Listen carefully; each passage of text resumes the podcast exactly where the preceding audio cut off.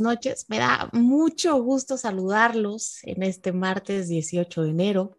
Son las 9 de la noche. Yo soy Estefania Enaro. Esto es El Mundo en 12 minutos. Y antes que nada, pues feliz año nuevo. Ya estamos en el 2022. Estamos arrancando. Lo logramos. Estamos, que ya es ganancia. Diría mi abuelo, hay mucho que celebrar porque mientras nosotros, algunos de nosotros podemos estar aquí sanos, pues muchos de los mexicanos el día de hoy no lo están porque nuevamente se batieron el día de hoy récord de contagios. En las últimas 24 horas se sumaron 40 49.343 nuevos contagios y 320 decesos por el virus. Es la cifra de contagios diarios más alta desde que inició la pandemia y el récord anterior fue el sábado pasado, que fueron 47 mil. Y bueno, parece que esto pues no va a acabar pronto. Somos el quinto país con mayor número de muertes, así que por favor, síganse cuidando. 47 Hace mucho frío y, bueno, ya estamos a mitad del camino buscando la luz del túnel. Y para darle la vuelta en 12 minutos del día de hoy, me da mucho gusto darle la bienvenida al dúo dinámico, a mi querido Carlos Sandoval y a mi querido Jaime Gutiérrez. Carlos, Jaime, ¿cómo están? Feliz año. Hola Stephanie, pues un gustazo, feliz año. Como bien dices tú, qué bueno que estamos aquí todos. Un saludo muy fuerte a todas nuestras amigas y amigas que nos están viendo. Y sí, como dices, un día muy frío. La verdad es que hace mucho frío, pero bueno, tenemos temas muy sabrosos, muy calientes. Demasiados, demasiados. Querida Stephanie, querido Carlos, qué gusto verlos, de verdad, otra vez 2022 y aquí estamos y les mando un gran abrazo y muchas gracias a toda la gente que nos ve y nos sigue aquí en Telered. Oigan, pues fíjense que este 2022 arranca bastante rápido, es un año que viene con bastante fuerza. No sé cómo ustedes lo vean, pero desde el 2019 a mí se me hace que ya estamos como en la continuación eh, de un año porque está arrancando demasiado rápido. Llevamos 18 días de este año y ya tenemos muchísimos problemas entre Estados Unidos y Rusia. Más allá de las fricciones diplomáticas está el tema de Ucrania, que ya hay muchas tropas de Rusia en la frontera, también muchas de Ucrania. Estados Unidos ya está mandando a su gente a asesorar al presidente de Ucrania. Y esto me recuerda a 1962, cuando estaba la crisis de los misiles con Cuba en un momento de, mucha tensión. Y me preocupa porque si Rusia decidiera invadir alguna parte de Ucrania, porque me cuesta trabajo pensar que podría invadirla totalmente porque los costos serían muy altos, yo creo que más que nada eh, invadiría la región cerca de Crimea, que fue la región que se anexó en el 2000. 15, em, lo invadiría para tener un puente terrestre con esa región. Y ya, eh, ya está el secretario de Estado, Anthony Blinken, eh, se va a reunir con Sergei Lavrov en Ginebra el próximo viernes para tocar el tema de Ucrania. Y eso sería desastroso porque podría llevarnos a un nuevo encuentro entre Estados Unidos y Rusia y si no pasa un tema con China en Taiwán, pues el mundo de todas maneras se acabaría partiendo en dos. Así es, Stephanie. Pues mira, la verdad es que las noticias no son buenas, como bien tú lo dices. Eh, como comentaste, hay más de 100 mil eh, soldados ya en las fronteras con Ucrania, 100 mil soldados rusos eh, listos para poder este, invadir. Estos son los últimos datos que se tienen. Y obviamente, pues este amague del presidente Putin que le dice, obviamente, al presidente Biden, oye, pues yo me retiro, obviamente no, no invado, este, prometo no invadir, pero tú también prométeme que no vas a instalar bases de la OTAN aquí en Ucrania y porque yo también tendría la posibilidad de, pues, de mandar e instalar algunas, algunas bases militares tanto en Venezuela como en Cuba. Claro, Nos regresamos al... De hecho, en Venezuela ya están, en Venezuela ya están ya están dos bases y estos tiene el mundo con los pelos de punta, porque como bien decías, Carlos, el tema de la OTAN es fundamental. La OTAN fue creada para contener a Rusia y ahora Rusia dice, pues, ¿por qué van a incluir a Ucrania? Porque ahí ya me están invadiendo. Y es que, y lo vemos desde el punto de vista ruso, pues tienen de alguna manera cierta lógica, porque la primera capital rusa estaba cerca de Kiev y Rusia sigue viendo a Ucrania como parte de Rusia. Entonces, no siempre porque Estados Unidos eh, sea Estados Unidos, siempre va a tener la razón. También hay que verlo del lado ruso y creo que solamente desde este punto de vista tendrían cierta razón, pero pues no tienen derecho tampoco a quitarle su territorio a Ucrania. Fíjate, Stephanie, eh, después del tema de la Unión Soviética, bueno, yo tuve oportunidad de ir a Ucrania, a, Rusia, pero te iba a decir, este, el país está muy polarizado porque hay un grupo de gente eh, muy pro-soviética, este, muy pro-ruso, este, y hay mucha gente pro eh, Europa. Entonces, es increíble la polarización que hay en Ucrania por esta misma razón. Y obviamente también hoy en el ajedrez mundial, pues Putin está jugando sus piezas, ¿no? Y está presionando a Estados Unidos y lo está retando, ¿no? Claro, de hecho, eh, la ciudad de Donbass, ahí Rusia está apoyando a grupos rebeldes para que se quieran separar de Ucrania. Entonces, para ahí va la jugada y no hay que olvidar que Putin es un gran maestro de la geopolítica. Entonces está moviendo todo lo que tiene a su alcance y creo que también se complican más las cosas porque Angela Merkel ya no está en Alemania. Y Angela Merkel tenía muy presente que no había que provocar a Rusia. Siempre decía, tengan a Ucrania remojada, sí, ayúdala, pero no le incluyan porque esto va a molestar muchísimo a Rusia. Y es que Alemania de alguna manera está condenada a ser aliada de Rusia, porque hay un eh, oleoducto eh, que se llama Unistream 2, me parece, eh, y ahí pues pasa gran parte del, petróleo que, pues que Alemania necesita para pues producir energía. Entonces, de alguna manera, esto los pone en conflicto y ahora, pues, los nuevos dirigentes no lo tienen tan en mente como lo tenía Angela Merkel. Entonces, Oye, Stephanie, fíjate qué curioso, pero estoy leyendo una biografía de Angela Merkel, de una española muy buena la biografía, y eh, señala que como ella estuvo en la parte, eh, digamos, del bloque soviético en la Alemania, en la Alemania oriental, este, su, su, segundo idioma que aprendió además del alemán fue el ruso.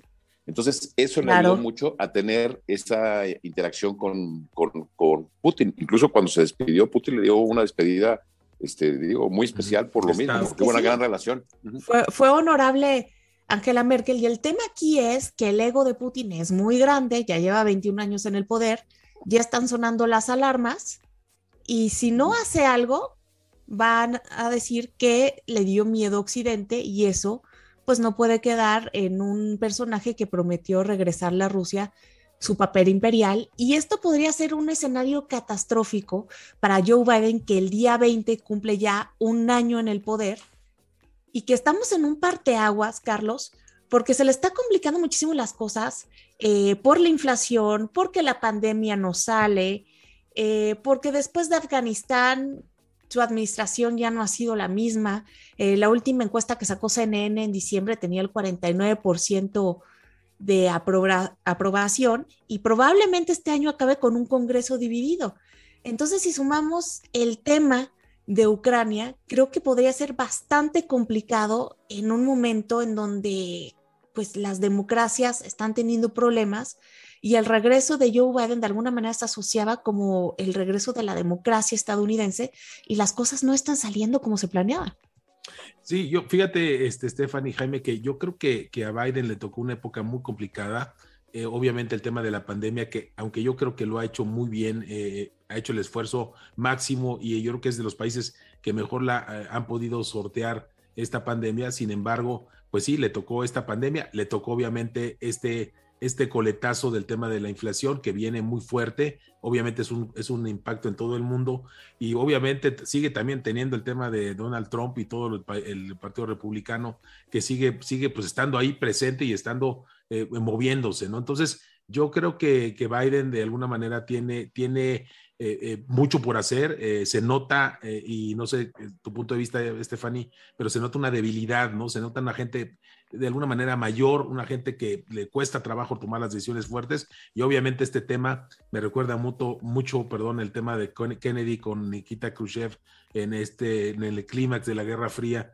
y creo que estamos entrando en un momento bien complicado que hay que analizarlo. Va a ser un tema muy importante cómo se resuelve este tema y sí la tiene difícil Biden. ¿eh? Este, ya no son los mismos los aliados. Yo creo que eh, van a pasar cosas interesantes. Claro, y sobre todo tú tocaste el tema de la Guerra Fría y creo que el punto aquí es que la tensión va a seguir aumentando mientras todavía haga frío. Porque cuando ya no haga frío, no van a poder cruzar los tanques de la frontera rusa a la frontera ucraniana.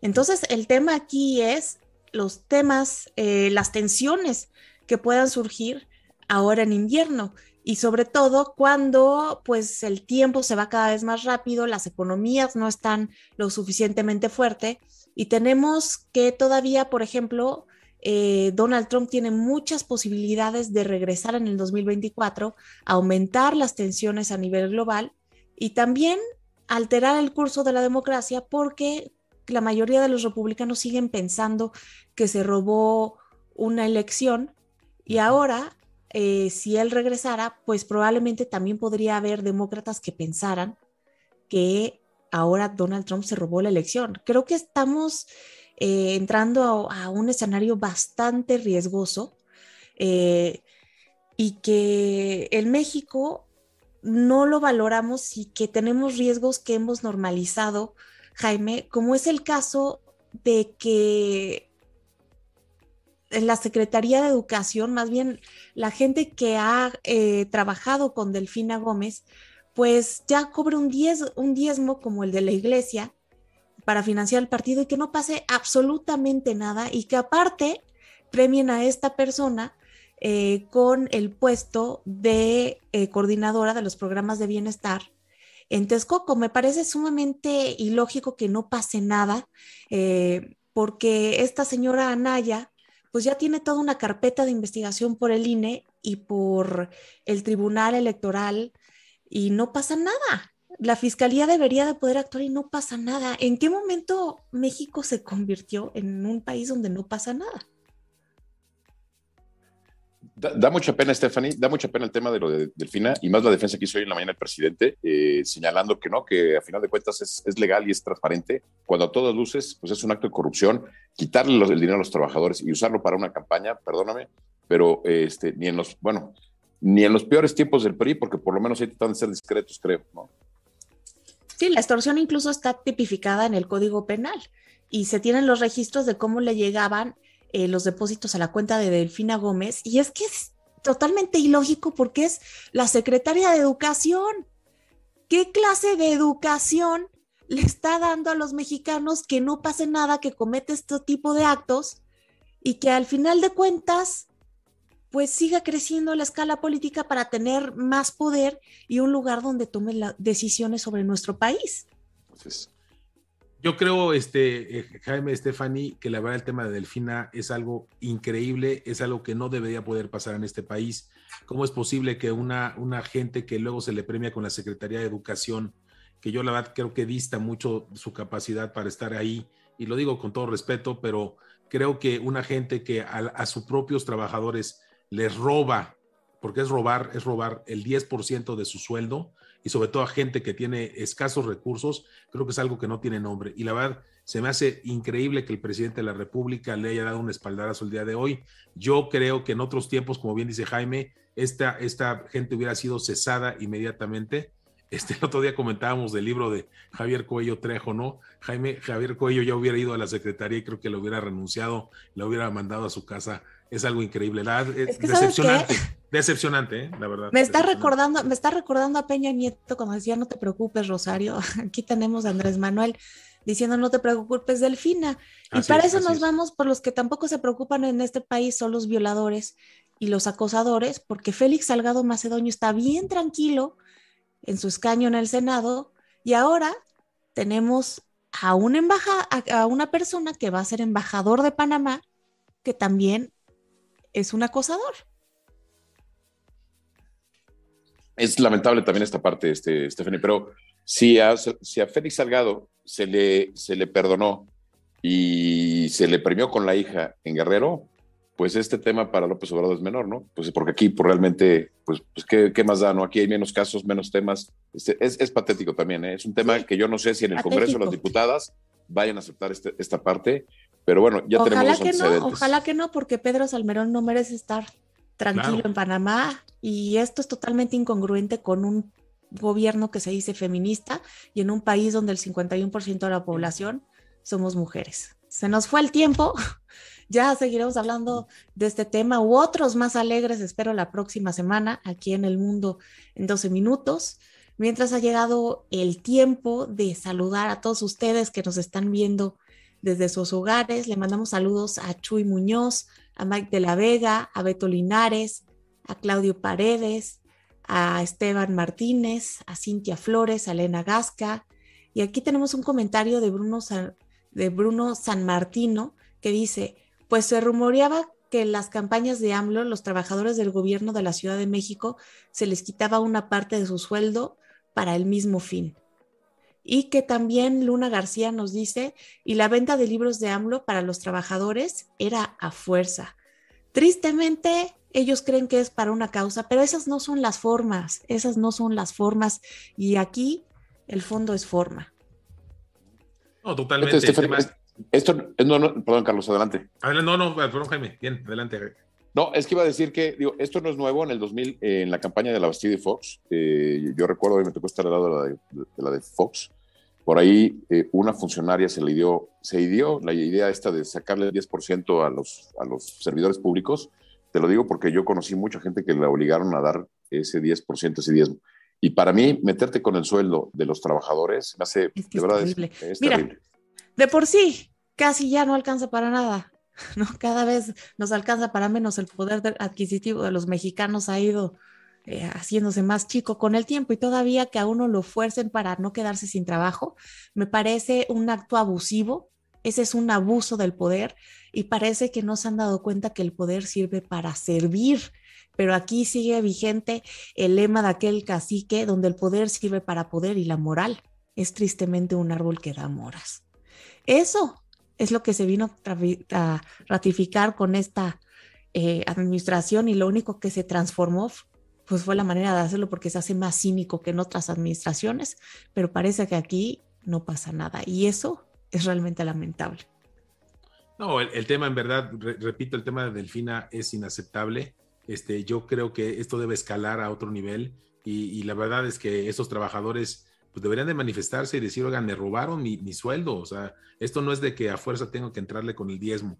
Esto es un robo, un robo total. Es, ya lo dijo el INE, el INE ya lo, lo demostró y sí creo que debería de, de, entrada, debería de renunciar a la Secretaría de Educación Pública, una gente que le robó el dinero a sus pobres trabajadores, a la gente que menos recursos tiene. Ahí está. lo peor de todo es que probablemente sea candidata a la gobernatura del Estado de México.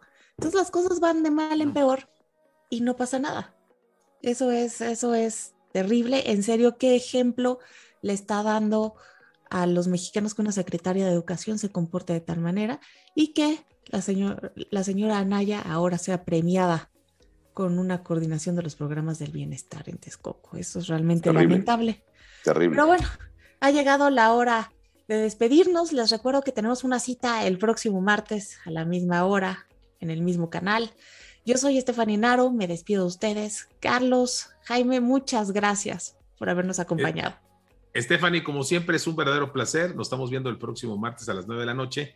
Y la verdad es que estuvo padrísimo el programa. Hay temas bien candentes y empezó el año, como dices tú, muy fuerte. Empezó Parece año de Pulp Fiction. Exacto. Así es. Queridas Stephanie, querido Carlos, qué gusto, eh, por sobre todo Stephanie, qué bueno que estás aquí de regreso con nosotros, ya se te extrañaba y bueno, pues a darle durísimo este año, que va a haber muchos temas. Y Seguramente sí. Nos vemos el próximo martes.